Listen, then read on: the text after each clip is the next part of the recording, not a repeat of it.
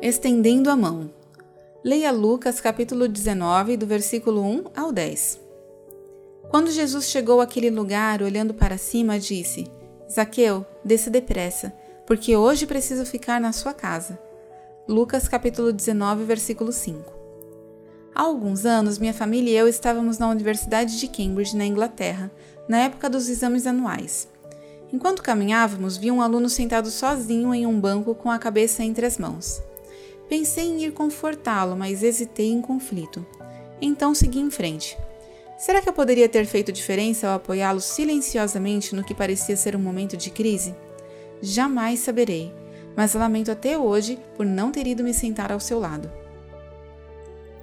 Houve momentos em minha vida em que ansiava que alguém viesse me dar apoio.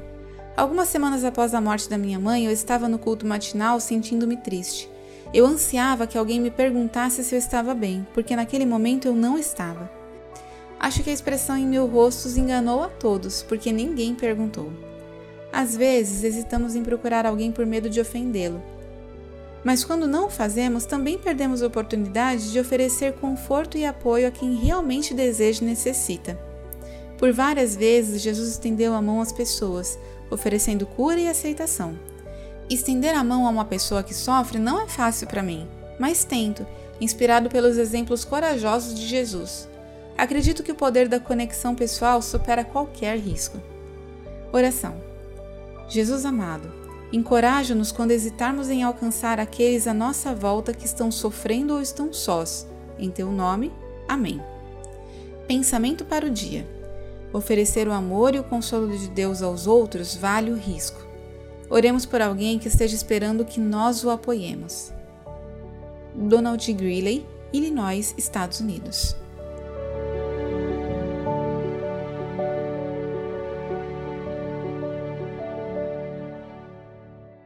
Essa mensagem foi publicada originalmente no No Cenáculo Impresso, edição de janeiro e fevereiro de 2022. Assine a publicação com reflexões diárias e aperfeiçoe a sua vida devocional. Acesse nocenaculo.com.br ou ligue para 11 2813 8600.